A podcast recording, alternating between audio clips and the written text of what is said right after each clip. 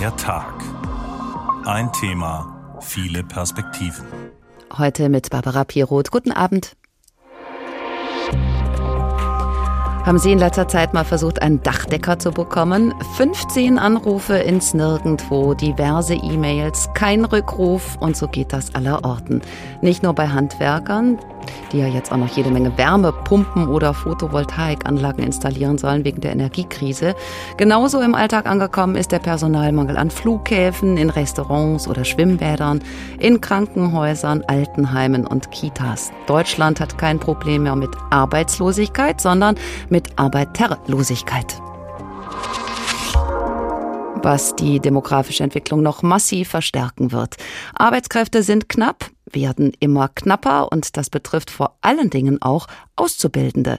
Es gibt im Moment doppelt so viele freie Lehrstellen wie Bewerberinnen und Bewerber. Ein Rekord. Darauf wollen wir schauen heute im Tag mit der Frage Generation Z kein Bock auf Ausbildung. Das sind diejenigen, die zwischen 1995 und 2010 geboren wurden. Aber wer ist es eigentlich genau, die Generation Z, die es eben nicht mehr unbedingt in Ausbildungsberufe zieht?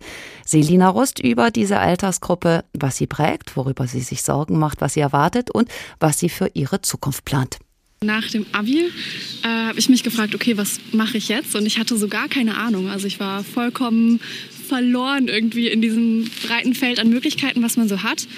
Und ich habe mich damals dann dafür entschieden, was hier in Hessen zu machen. Und irgendwie war das dann einfach als Abiturientin so selbstverständlich. Okay, dann gehe ich an die JLU und studiere hier. Das sagt Emily. Sie studiert Sozialwissenschaften an der Justus-Liebig-Universität in Gießen, kurz JLU.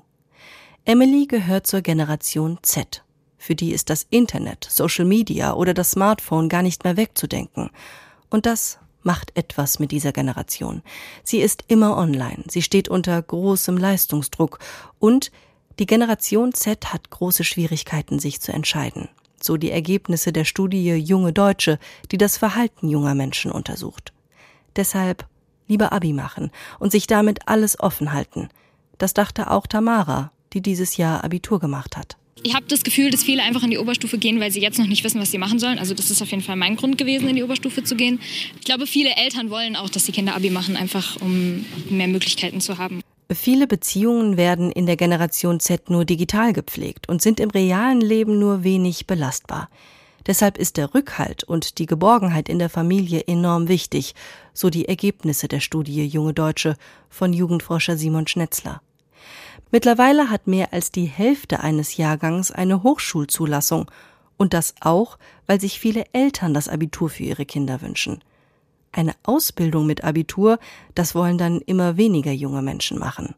Auf dem Unicampus der Justus-Liebig-Universität erklären uns Studentinnen und Studenten, warum das so ist. Ich schätze mal schon, dass viele Leute einfach das Studium attraktiver sehen. Vielleicht auch, weil man nach der Schullaufbahn nicht direkt anfangen will, irgendwie in festes äh, Arbeitszeiten ähm, ja, zu gehen und stattdessen lieber erstmal ein bisschen freie Lebensgestaltung haben möchte. Ja, die Arbeitszeiten sind, denke ich, schlecht. Also ich musste teilweise bis 8 oder bis 9 Uhr abends oder so arbeiten und ich weiß nicht, wie das jetzt in einem Handwerksbetrieb ist. Und natürlich, dass man bei schlechtem Wetter draußen arbeiten muss, dass es natürlich den Körper auch äh, deutlich mehr belastet. Klar, die schlechte Bezahlung, vor allem als Auszubildender, verdient man halt extrem wenig aber auch äh, nach der Ausbildung, wenn man nicht gerade Dreischichtbetrieb arbeitet oder sogar Vierschichtbetrieb, was aber natürlich ein, eine Lebensplanung meiner Meinung nach fast unmöglich macht, in solchen Betrieben zu arbeiten. Lukas hat eine Ausbildung als Elektroniker gemacht und sich dann dagegen entschieden, in diesem Beruf zu arbeiten. Heute studiert er Sozialwissenschaften. Was mich vor allem gestört hat, dass ich einfach eine Zukunftsperspektive gesehen habe. Also schon in Zukunft auf jeden Fall ist ja auch jetzt immer Arbeitgeberbereich, aber halt so eingeschränkt. Ich kann halt nur als Elektroniker dann arbeiten. Ne? Und auch dieses Hierarchische, das sagt, da ist ein Chef und der gibt dir die Sachen vor und da kannst du keine, keine Widerworte leisten. Maximale Entscheidungsfreiheit, möglichst viele Optionen haben, das zieht sich durch die Berufswahl junger Menschen. Wer diese Generation für sich gewinnen will, der muss sich also auf ihre ganz speziellen Bedürfnisse einstellen. Jetzt haben wir gehört, es gibt in der Generation derjenigen, die theoretisch vom Alter her eine Lehre machen könnten, kein wirkliches Interesse daran. Lehre ist offenbar unsexy und da beklagen Arbeitgeber wiederum, die jungen Leute seien anspruchsvoller und selbstbewusster geworden, wollten sich nicht schmutzig machen und auch nicht früh morgens schon mal lochen, beim Bäcker zum Beispiel. Also kurz das Verhältnis von Arbeiten und Leben habe sich immer mehr in Richtung weniger Arbeit verschoben. Soweit die Klagen, die wir einordnen möchten unter anderem mit Lydia Marlin. Sie arbeitet am Kompetenzzentrum Fachkräftesicherung am Institut der deutschen Wirtschaft. Das hat letztes Jahr auch eine große Studie erstellt zur Situation der Fachkräfte im Handwerk. Hallo. Hallo. Frau Marlin, die Generation Z gilt als verwöhnt. Sie kann sich ja theoretisch auch auf dem Arbeitsmarkt alles Mögliche aussuchen, schlicht weil es nicht genügend Bewerber gibt. Ist da was dran an dem Vorwurf?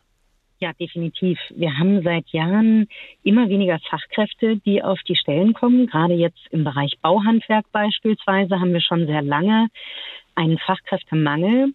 Sprich, wir haben einen Arbeitnehmermarkt. Das heißt, die Arbeitnehmer können sich heute aussuchen, bei welchem Arbeitgeber sie arbeiten wollen und können zwischen verschiedenen Jobangeboten wählen, während die Arbeitgeber eben nicht mehr den Luxus haben, weiß ich nicht, 50 Bewerbungen auf eine Stelle zu haben und dann auswählen zu können, wer ihnen am besten passt.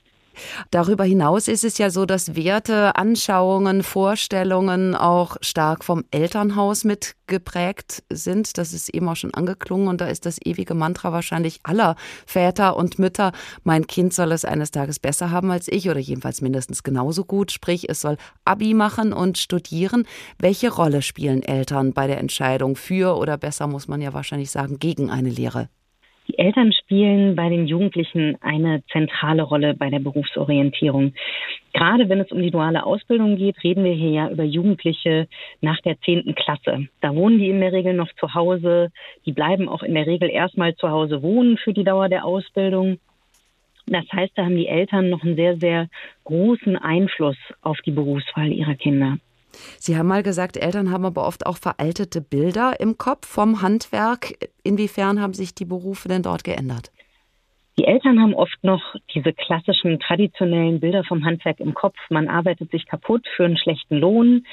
Man muss alles noch selber machen. Man arbeitet selbst und das ständig.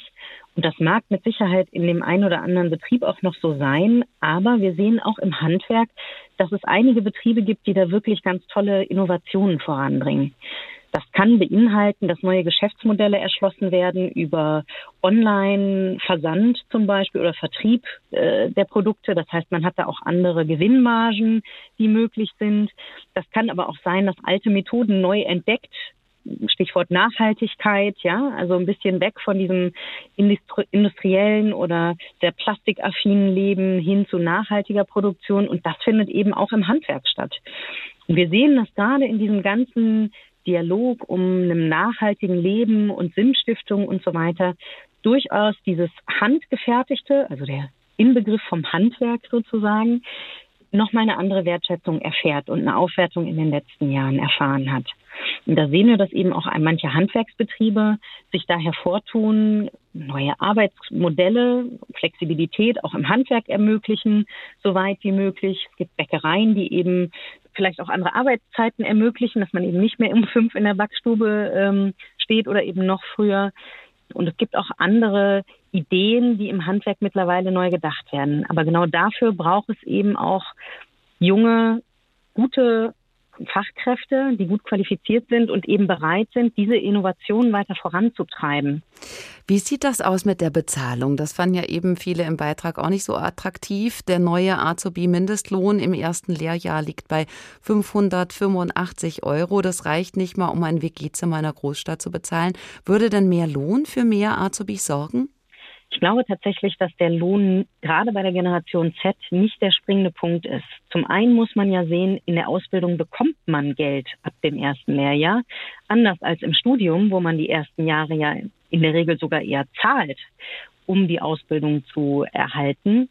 Dazu kommt, dass wir sehen, dass auch die Berufe in der Industrie, beispielsweise in der Metall- und Elektrobranche, die ja tatsächlich deutlich über 1000 Euro äh, Ausbildungsvergütung zum Teil haben ab dem ersten Lehrjahr, dass selbst da schwierig ist, die Ausbildungsplätze zu besetzen. Also Geld allein ist gerade in der Generation Z eben nicht der alleinige Treiber, sondern es geht, glaube ich, viel mehr um Themen wie ähm, Vereinbarkeit von Job und auch Privatleben. Also nicht nur, wenn ich ein Kind habe, sondern auch vielleicht zur Vereinbarkeit mit meinen Hobbys.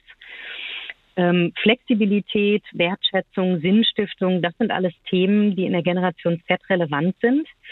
Und da muss man eigentlich sagen, gerade das Bauhandwerk bietet da eigentlich sehr viel. Thema Sinnstiftung. Ich glaube, nirgendwo anders als im Bauhandwerk sieht man jeden Abend, was man am Tag mit seinen eigenen Händen geschaffen hat. Das heißt, die Sinnstiftung ist da eigentlich sehr gegeben. Vor allem, weil das auch die Berufe sind, die wir gerade händeringend brauchen, um unsere gesellschaftlichen Themen in, ja, voranzutreiben, wie beispielsweise den Wohnungsbau oder auch die Klimawende.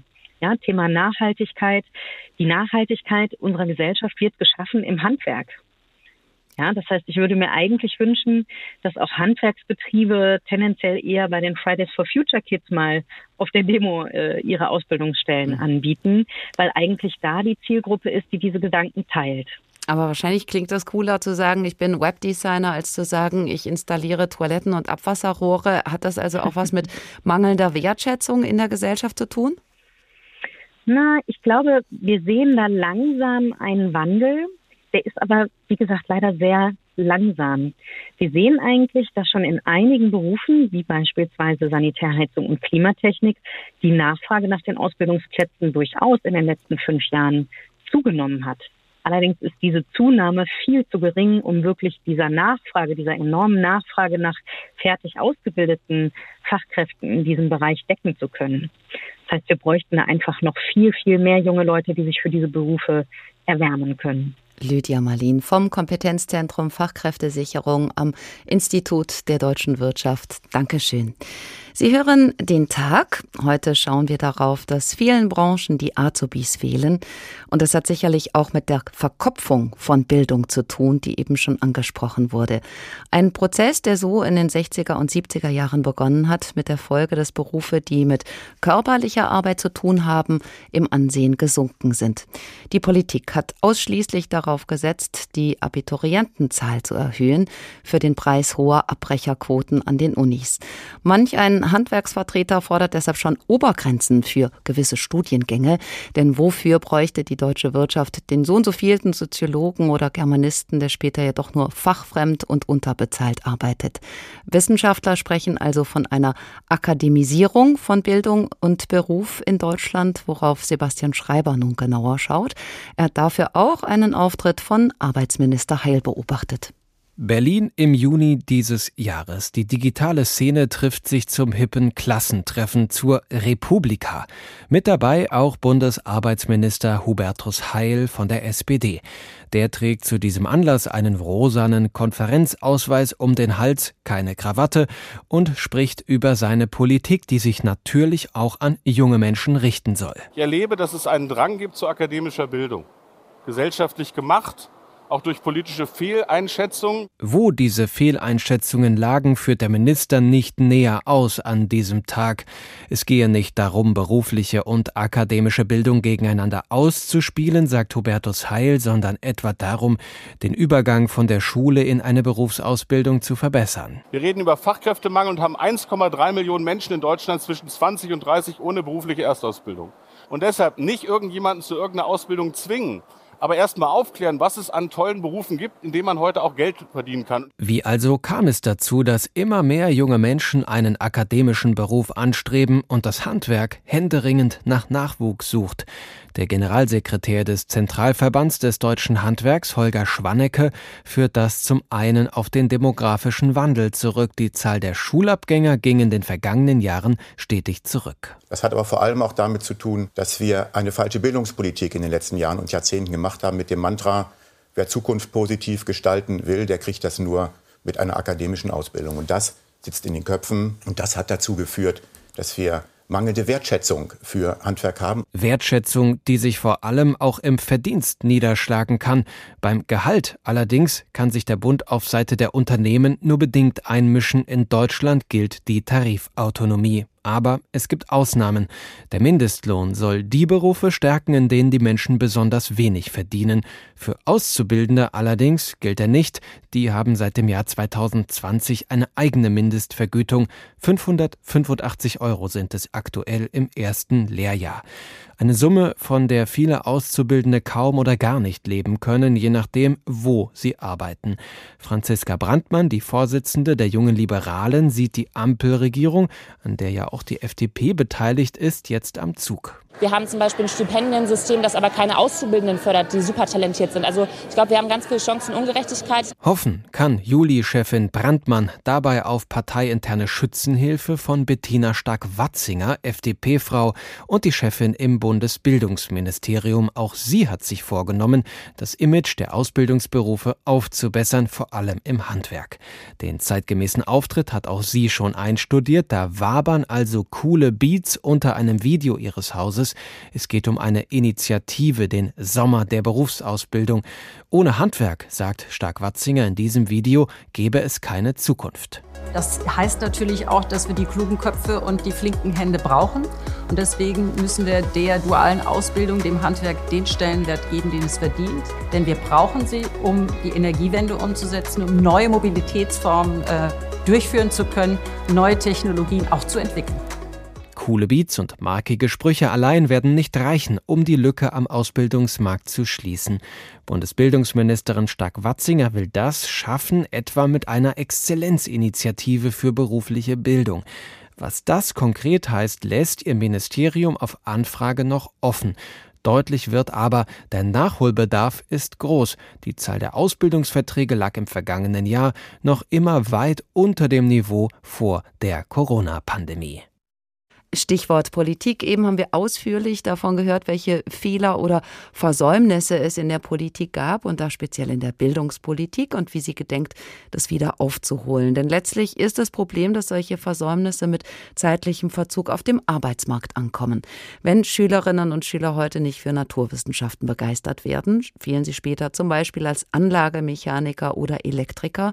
Und wenn heute Azubis fehlen, können sie morgen nicht die Betriebe der Babyboomer übernehmen. Da Dazu eine Zahl. In manchen Gewerken des Handwerks wie dem Hoch- und Tiefbau ist inzwischen schon fast die Hälfte der Beschäftigten 50 Jahre und älter. Es braucht also dringend Nachwuchs. Ariane Focke ist unsere landespolitische Korrespondentin in Wiesbaden. Ariane, der Fachkräfte und speziell der Azubi-Mangel sind massiv. Wie will Hessen da nun gegensteuern? Da gibt's ganz unterschiedliche Ansätze in Hessen. Was man aber auf jeden Fall schon festhalten kann, ist, dass das duale Ausbildungssystem einen hohen Stellenwert für die Landesregierung hat. Trotzdem bleiben hier jetzt immer mehr Ausbildungsplätze unbesetzt, entweder weil es an Begeisterung für die Ausbildung fehlt, aber auch durch den demografischen Wandel. Deshalb will die Landesregierung die duale Ausbildung in Hessen wieder attraktiver machen. Das hat Ministerpräsident Rhein erst am vergangenen Wochenende bei einer Veranstaltung der IHK gesagt. Also ganz konkret will Rhein zum Beispiel den Schulen und Berufsschulen da ansetzen. Gerade die Berufsschulen, die müssten zu modernen Lernzentren werden, sagt er. Und dabei hat er auch auf das neue Schulfach Digitale Welt hingewiesen. Das startet nach den Schulferien an zwölf Pilotschulen in Hessen. Und damit sollen die MINT-Fächer gestärkt werden und sichtbarer werden, also die Fächer Mathematik, Informatik, Naturwissenschaft und Technik. Und wenn das Projekt ein Erfolg ist, dann soll es als Schulfach auch etabliert werden. Da reden wir aber schon von einem Zeitraum von bis zu fünf Jahren.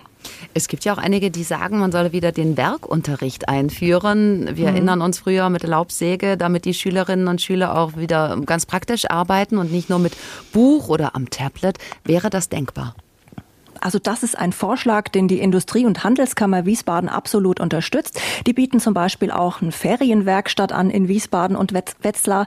Der Hessische Industrie- und Handelskammertag dagegen, der hält da nicht so viel von. Lieber sollte die Berufsbildung stärker in den MINT-Fächern verankert werden. Und ganz zentral sei es eben, schon an den Schulen Berufsorientierung zu geben. Da sind sich dann beide Verbände wieder einig. Also Schüler und ihre Eltern zu informieren und deutlich zu machen, dass eine duale Ausbildung keine Einbahnstraße ist, ein Studium, ist ja trotzdem möglich, auch berufsbegleitend. Was sich schon geändert hat, das ist die Ausbildung von Lehrern hier in Hessen. Das Lehrerbildungsgesetz wurde kürzlich reformiert. Neu daran ist, dass jetzt zum Beispiel auch die berufliche Orientierung fester Bestandteil beim Lehramtsstudium ist. Und das ist ein ganz wichtiger Punkt, um eben schon in den Schulen anzusetzen und aufzuzeigen, dass es eben nicht immer ein Studium sein muss. Also zentral ist es bei der Bildungspolitik anzusetzen, aber gehen wir mal einen Schritt weiter. Welche konkreten Programme für Azubis gibt es denn in Hessen? Also das hessische Wirtschaftsministerium sagt, der wichtigste Teil der Politik sei es, Unternehmen zu unterstützen, überhaupt Ausbildungsplätze zu schaffen und bereitzustellen. Und da gibt es wirklich ganz viele und unterschiedliche Programme. Ich habe mir mal ein Beispiel jetzt rausgesucht. Das ist die Förderung für Hauptschülerinnen und Hauptschüler. Also wer sie ausbildet, egal wie groß der Betrieb ist, bekommt Fördergelder. Das Land übernimmt im ersten Jahr die Hälfte der Ausbildungskosten, im zweiten Ausbildungsjahr immerhin noch 25 Prozent. Und das Land hat aber aber auch noch ein Bündnis gegründet in Kooperation mit Gewerkschaften. Wirtschafts- und Berufsverbände sind mit dabei und auch die Arbeitsagentur ist eingebunden. Das Bündnis Ausbildung Hessen. Daraus haben sich dann auch wieder Maßnahmen ergeben, wie zum Beispiel die Initiative von Azubi. In sozialen Netzwerken geben also Gleichaltrige sozusagen als Azubi-Reporter per Video Einblicke in den Alltag der dualen Ausbildung. Und dann gibt es zum Beispiel auch noch QUOP. Das ist wieder so eine schöne Abkürzung für qualifizierte Ausbildung. Ausbildungsbegleitung in Betrieb und Berufsschule. Das ist eine individuelle Beratung für Azubis. Also wenn es private Probleme gibt während der Ausbildung, also so schwerwiegende Probleme, dass sich die jungen Menschen nicht mehr auf ihre Ausbildung konzentrieren können und im schlimmsten Fall vielleicht sogar überlegen abzubrechen. Und um das möglichst zu verhindern, dafür gibt es Coop. Trotzdem passiert das immer wieder, dass junge Menschen ihre Ausbildung hinschmeißen. Gibt es Zahlen, wie viele das in Hessen sind? Ja, das habe ich auch die beiden Verbände gefragt, Handwerkskammer Wiesbaden und den Hessischen Industrie- und Handelskammertag. Und hier sagte man mir, dass ich die Frage nicht so einfach beantworten lasse. Vom Bundesinstitut für berufliche Bildung gibt es eine Zahl. Das ist aber keine reine Abbrecherzahl, sondern eine Vertragslösungsquote. Und die liegt aktuell bei 22,9 Prozent. Vertragslösungsquote, das klingt sehr technisch, aber es lohnt sich, das mal genauer anzuschauen, denn so eine Vertragslösung, die ist immer, nicht immer gleichzusetzen mit einem Abbruch. Also wenn junger Mensch eine Ausbildung zum Koch macht und vielleicht nach drei Monaten feststellt, das ist doch nicht so mein Traumjob und dann den Job wechselt und seine Ausbildung als Servicekraft fortsetzt, dann ist dieser junge Mensch ja nicht vom Arbeitsmarkt verschwunden, sondern lediglich in eine andere Branche gewechselt. Und die Handwerkskammer Wiesbaden, die verzeichnet eine sinkende Zahl an Ausbildungsverträgen seit 2020 bei steigender Zahl an Abbrechern und vor allem sei hier der Gesundheitsbereich betroffen mit über 13 Prozent und der Hessische Industrie- und Handelskammertag, der sieht die meisten Abbrecher in der Gastrobranche und im Einzelhandel. Ariane Focke, unsere landespolitische Korrespondentin in Wiesbaden. Dankeschön.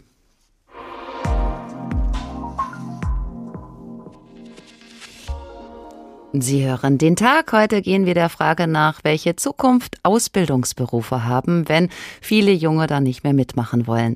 Dazu eine Zahl. Aktuell absolvieren nur 19 Prozent der Jugendlichen eine Lehre. Die Gesamtzahl der Auszubildenden ist rückläufig und dem Handwerk fehlen insgesamt 250.000 Fachkräfte. Um dagegen zu steuern, braucht es also Anreize. Nicht nur seitens der Politik, auch von Seiten der Arbeitgeber. Was die sich alles für den Nachwuchs einfallen lassen, dazu Selina Rust. Sie beginnt mit dem Beispiel eines Azubis, der für seinen Job per Video wirbt. Jakob Döbert steht mitten in der Autowerkstatt und hält ein iPad vor sich. Im Selfie-Modus dreht er ein Video fürs Internet. Also, wir sind jetzt bei uns in der Firma. Da hinten ist die Lackiererei. Und hier ist unser Bereich, die Karosseriewerkstatt. Und ich würde sagen, ich führe euch einfach mal ein bisschen rum und zeige euch alles. Jakob ist Auszubildender als Karosserie- und Fahrzeugbaumechatroniker in einem Unternehmen in Langen-Selbold. Auf der Internetplattform von A zu B wirbt er mit Videos für den Beruf. Damit will er andere Schulabgänger für diese Lehre begeistern. Ich sehe es als Botschafter für diesen Job, aber auch für viele andere Berufe. Also ich persönlich lasse mich wahrscheinlich eher von jemandem abholen, der gleichaltrig mit mir ist. Da denke ich mir auch, Mensch, bei dem hat das auch funktioniert, der ist vielleicht genauso drauf wie ich. Und auch Firmenchef Harald Beckel hat erkannt, wie wichtig Social Media für sein Unternehmen ist. Fürs Firmenimage, aber auch um Azubis zu finden. Sie sind halt in Instagram unterwegs oder Facebook oder im Internet. Wir hatten einmal einen Auszubildenden gesucht fürs Büro und haben einfach einen leeren Stuhl fotografiert, haben das ins Facebook gesetzt, haben geschrieben, dieser Platz ist noch frei. Und die Woche drauf hatten wir unsere Auszubildende. Damit geht die Firma Beckel Karosserie und Lack aus Langenselbold neue Wege, um junge Menschen zu erreichen. Sie setzt auf Social Media statt auf Stellenanzeigen und Arbeitsamt. Und äh, schreibst noch Hashtag Golf, hast du drin? Ja, mache ich, setze ich da oben noch ein. Wir pflegen natürlich jetzt ganz neu den Instagram-Account und ich habe gemerkt, dass da junge Leute ja voll drauf abfahren. Und worauf junge Leute noch voll abfahren? Ein gutes Gehalt flexible Arbeitszeiten, Belohnungen für harte Arbeit. Auch Fleischermeister Dirk Ludwig aus Schlüchtern geht mittlerweile neue Wege, um Auszubildende zu finden. Wir haben Glück, dass wir in den letzten Jahren immer Auszubildende gefunden haben, aber das wird von Jahr zu Jahr schwerer und die Anstrengungen, die man da unternehmen muss, werden halt immer mehr. Werbung schalten, in Social Media aktiv sein, frühzeitig die Schulen kontaktieren. Jeder Auszubildende bekommt in der Metzgerei von Dirk Ludwig ein iPad, das er oder sie nach bestandener Prüfung behalten darf. Paul ist derzeit Auszubildender dort. Er erzählt, er verdiene gut 20 Prozent mehr als üblich. Außerdem gibt es Obst, Getränke und Kaffee für alle Mitarbeiterinnen und Mitarbeiter umsonst. Wer will, bekommt ein privat nutzbares Dienstrad. Und wer sich besonders anstrengt, dem winkt sogar ein Gutschein für Turnschuhe. Hat mich jetzt nicht unbedingt beeinflusst. Es ist auf jeden Fall etwas Kleines gewesen, wieso man sich für den Beruf entschieden hatte oder halt für diese Ausbildungsstelle, aber auch was Feines, sag ich mal. Doch das alles scheint in der aktuellen Situation notwendig, um überhaupt an Fachkräfte zu kommen. Metzgermeister Ludwig aus Schlüchtern musste vor einigen Tagen einen halben Tag schließen, weil er die Schichten nicht besetzen konnte. Ja, dann steht am Ende des Tages die Existenz des Betriebs auch auf dem Spiel. Wir brauchen händeringend Auszubildende, junge Leute, die eben auch bereit sind, wieder im Handwerk einen Beruf zu erlernen. So Metzgermeister Ludwig aus Schlüchtern. Der Zentralverband Deutscher Schornsteinfeger wiederum hat sich auch was einfallen lassen. Er wird mit einem Video für Lehrlinge in schwarzer Tracht posieren coole Jungs und Mädels auf einem Hochhausdach. Und so klingt das dann.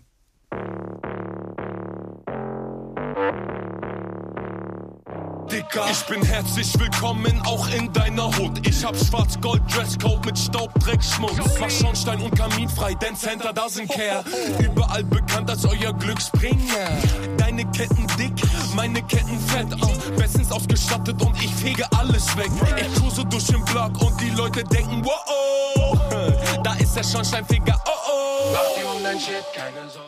Da wird also alles Mögliche für die Fachkräfte von morgen aufgefahren, auch von den Schornsteinfegern. Fest steht, um alle, die theoretisch nachrücken könnten, muss tatsächlich auch geworben werden. Eine Zielgruppe sind auch Studienabbrecher wie diese junge Frau.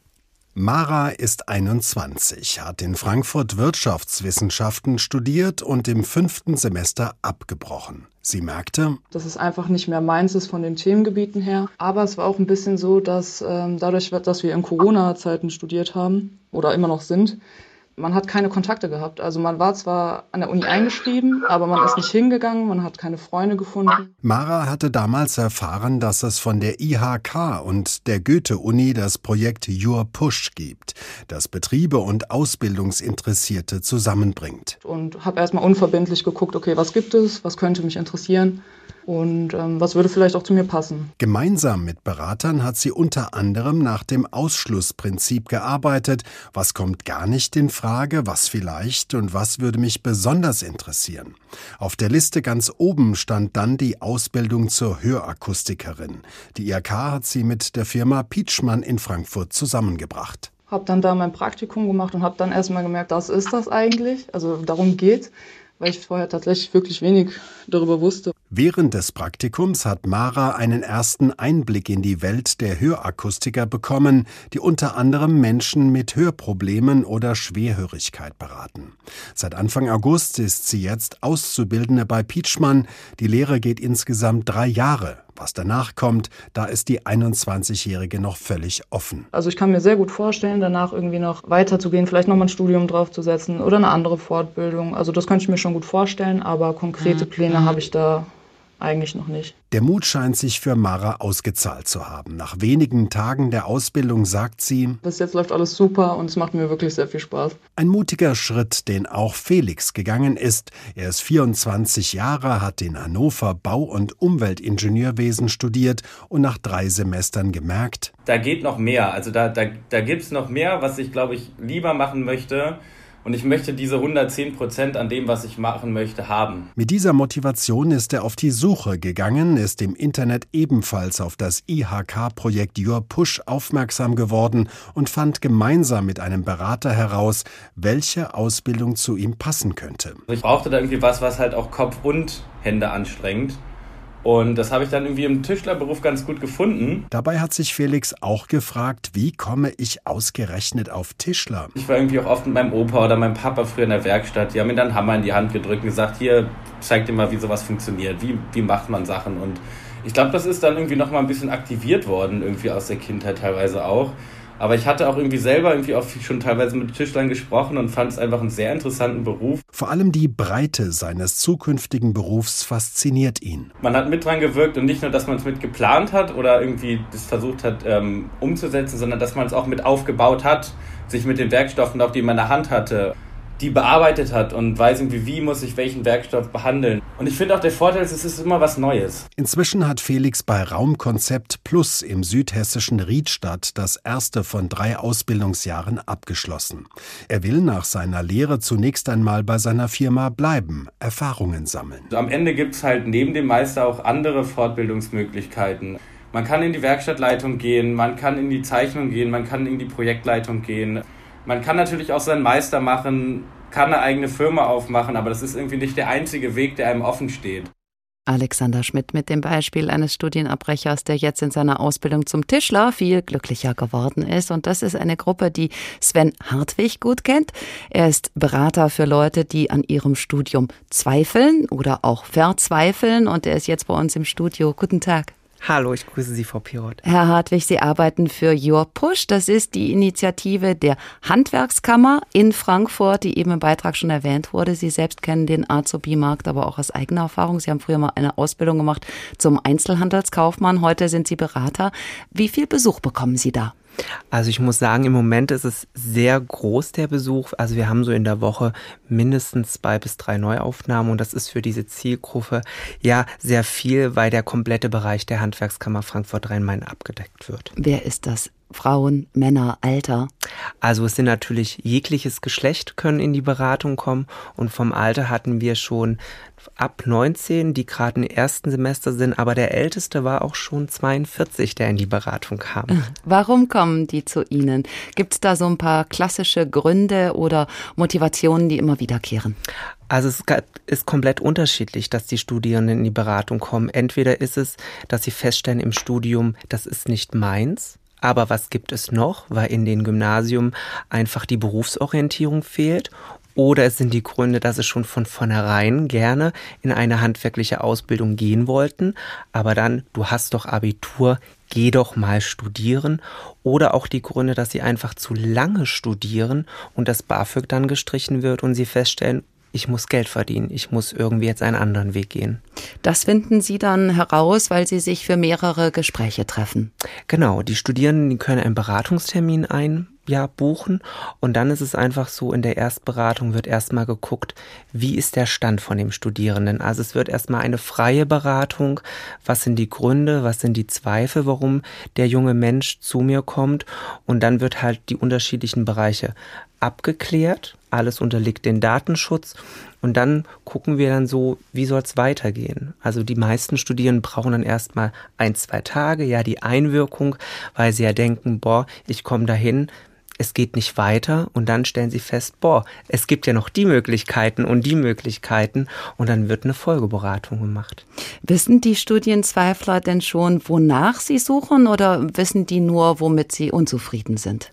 Also wenn in der Erstberatung gibt es ja den klassischen Zweifel, wo sie feststellen im Studium, es wird gerade holprig, ich habe gerade Probleme in irgendwelcher Art und wissen gar nicht, wo der Weg hingeht. Und dann gibt es den klassischen Abbrecher, der schon in der Erstberatung sagt, ich werde mein Studium abbrechen, ich weiß aber noch nicht, wo der Weg hingehen soll.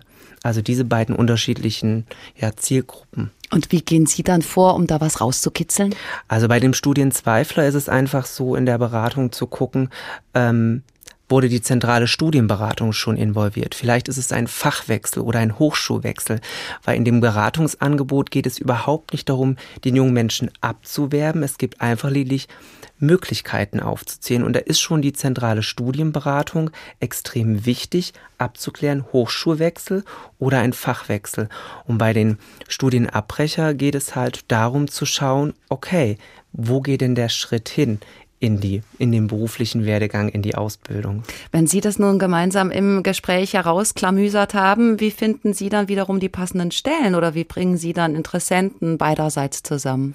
Also parallel fahre ich auch in die Betriebe und akquiriere die Betriebe und berate sie für die Zielgruppe, weil die Zielgruppe ist eine besondere Zielgruppe. A, die Azubis Entschuldigung, die Studierenden sind etwas älter, die haben mehr Erfahrung, weil sie schon viel länger ähm, ja, Semester studiert haben, weil sie auch Wissen mitbekommen. Viele haben vielleicht auch Führerschein, haben viele Nebenjobs gehabt, kennen Hierarchiedenken und ähm, dann ist natürlich auch, dass die Betriebe einen kurzen Weg dazu haben. Also es gibt ja ganz tolle Beispiele, die Your Push vermittelt hat, wo einfach ganz fix, die sich sonst nie kennengelernt haben, den passenden Betrieb zum passenden jungen Menschen zu finden. Jetzt ist das schwierig in Zahlen zu fassen, wie viele mit dem Studium doch weitermachen. Da bekommen Sie ja auch nicht immer Rückmeldung drüber. Aber gibt es für Sie sowas wie echte Erfolgsgeschichten? Wir haben einige Erfolgsgeschichten und es gibt Erfolgsgeschichten, wo der junge Mann jetzt zum Beispiel seinen Meister macht, ja, der ähm, von Brandenburg zurück hierher gekommen ist, Rhein-Main-Gebiet und hat Studiumabbruch eingegeben,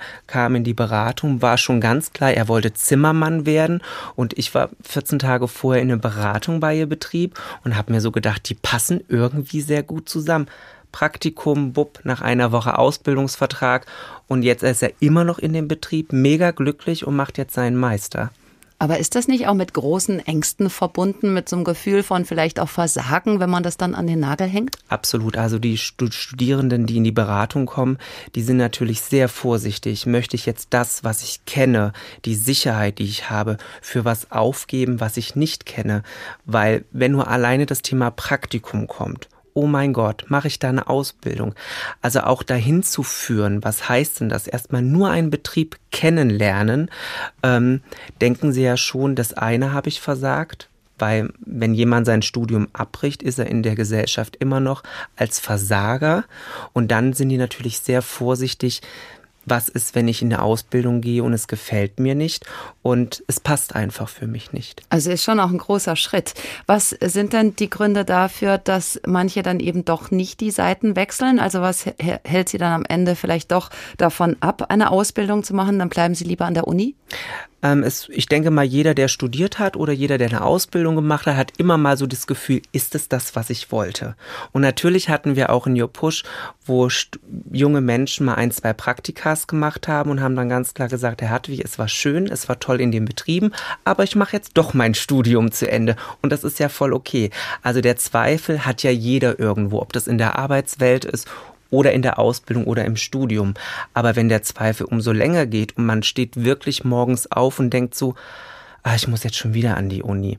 Und das ist über einen längeren Zeitraum. Das sind dann wirklich die Studierenden, die in der Beratung sitzen, wo dann paar Tränchen fließen, wo sie feststellen, ich bin unglücklich, ich möchte gern wieder glücklich sein in dem, was ich tue.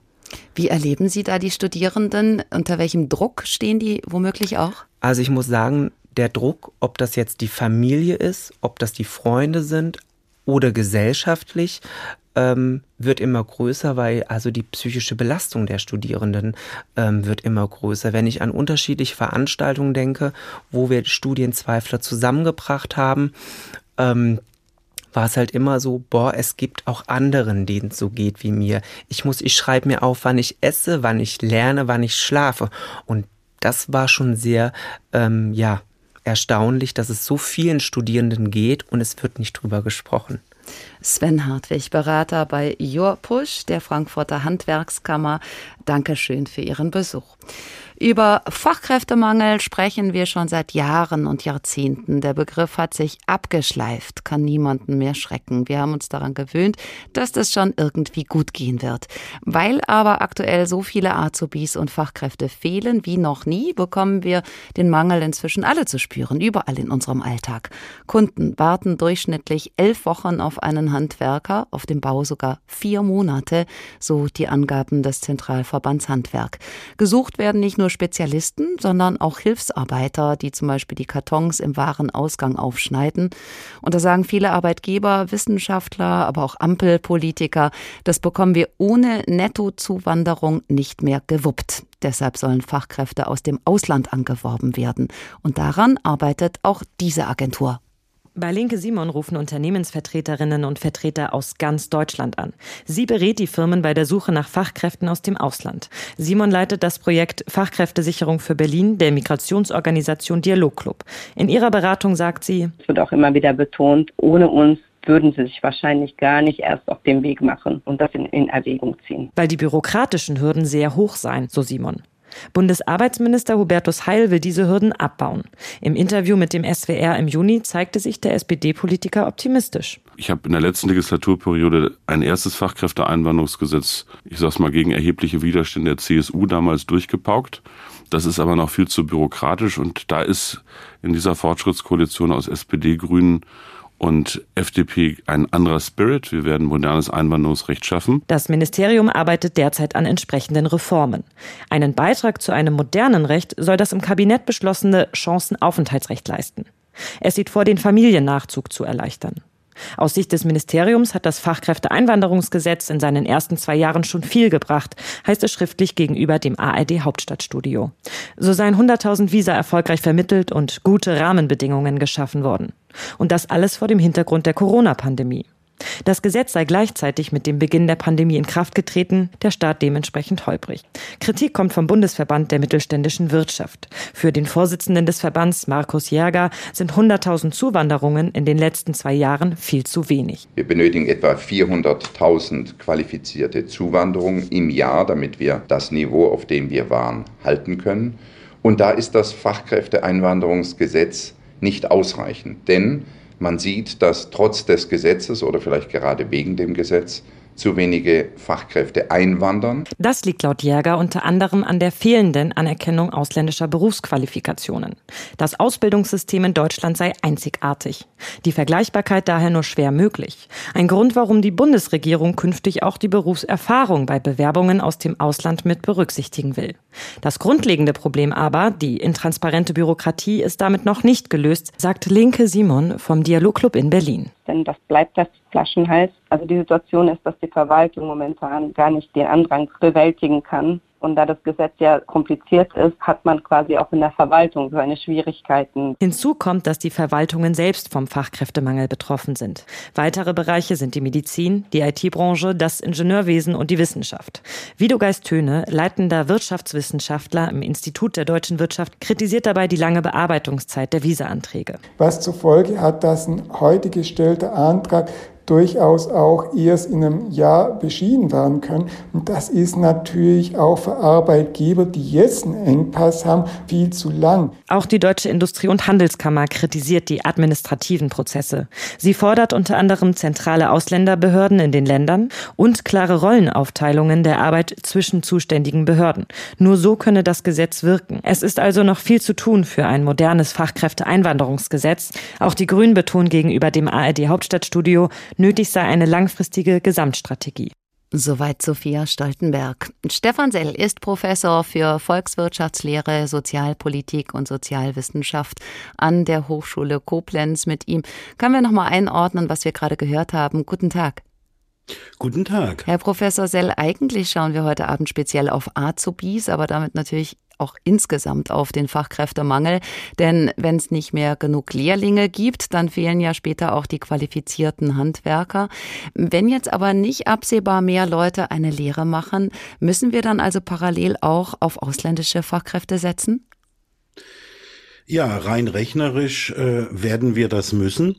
Und ähm, es ist ja schon angesprochen worden, ähm, ja, dass ähm, ja die Größenordnung und die müssen wir uns, glaube ich, noch mal verdeutlichen. Äh, was wir wissen, äh, ist, dass in den nächsten 15 Jahren werden 13 Millionen heutige Erwerbstätige in den Ruhestand gehen. Das ist die Babyboomer-Generation Mitte 50er bis Ende der 60er Jahre. Das ist sicher. Und äh, was wir wissen ist, äh, wir haben eine Steigerung der Erwerbstätigkeit bei den Frauen, vor allem den Müttern. Wir, wir haben auch äh, den Effekt, dass die Leute länger arbeiten, aber das reicht alles nicht. Und wir bräuchten tatsächlich jedes Jahr 400.000 Menschen, die zu uns kommen, netto. Jetzt muss man aber wissen, äh, netto ist nicht gleich brutto.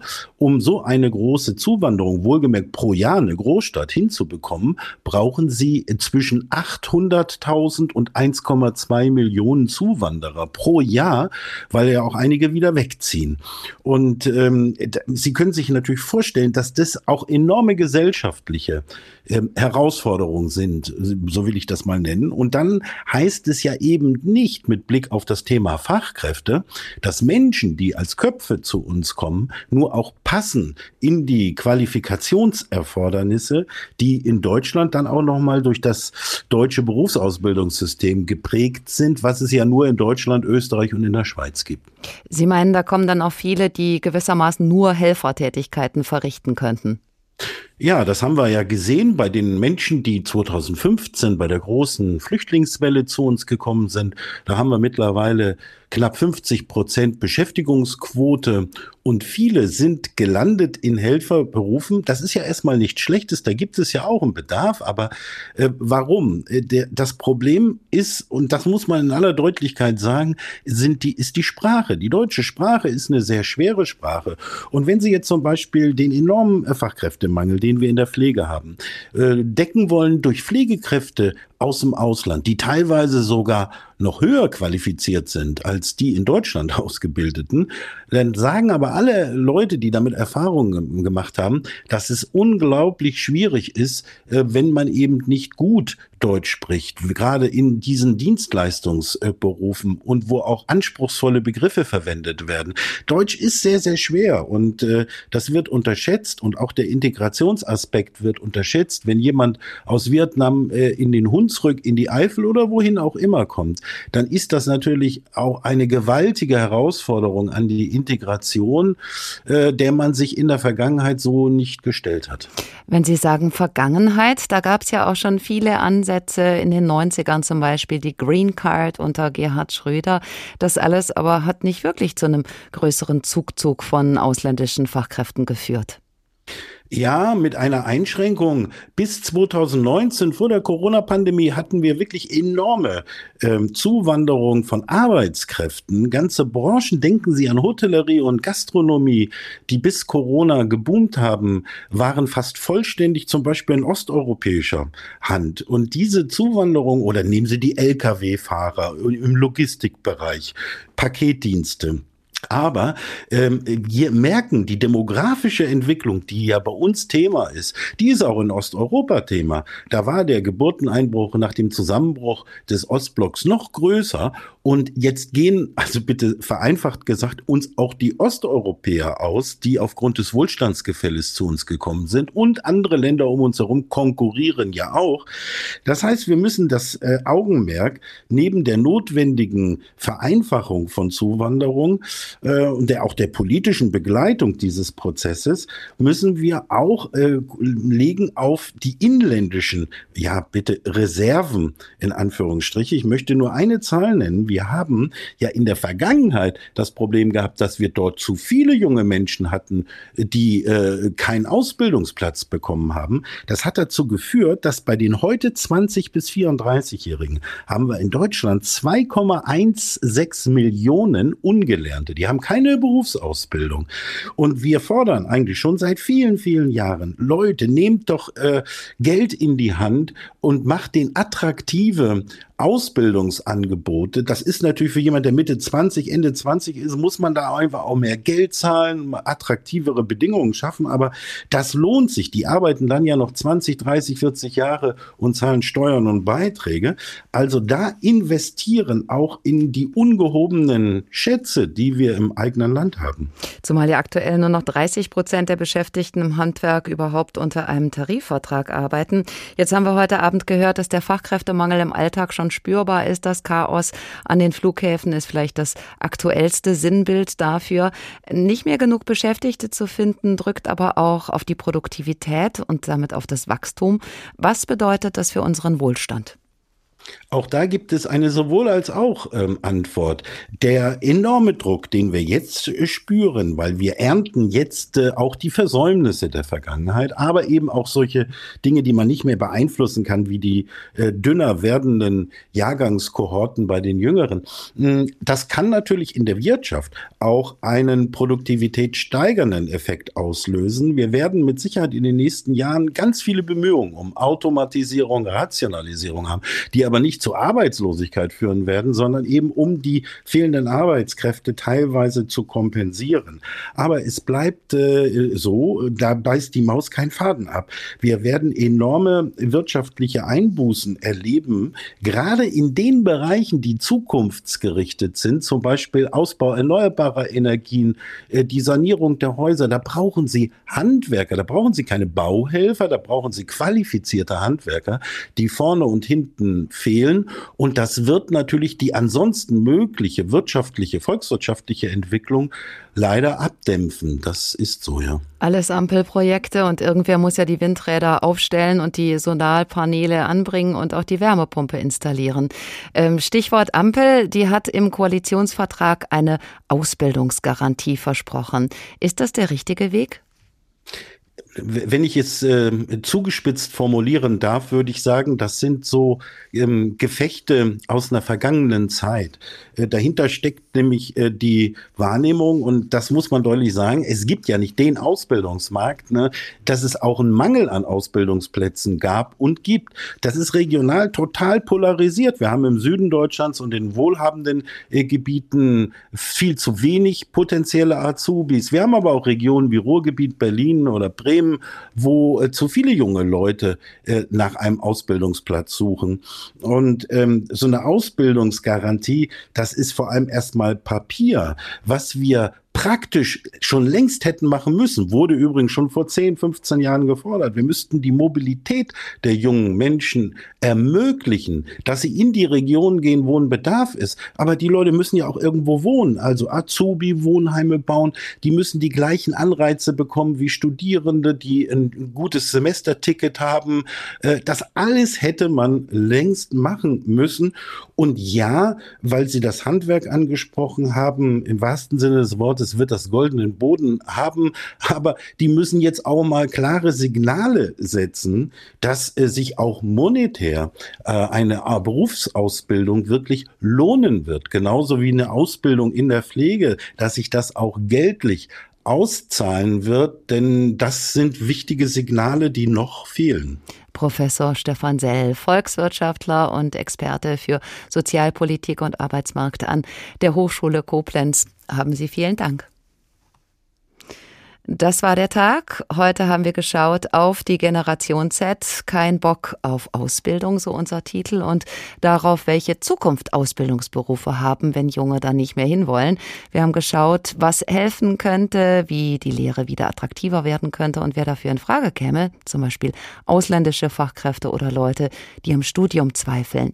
Wenn Sie diese Sendung nachhören möchten, Sie finden uns in der ARD Audiothek oder bei Spotify und Sie können auch gerne unseren Newsletter abonnieren. Da bekommen Sie dann schon am Vortag mit, was wir morgen planen im Tag.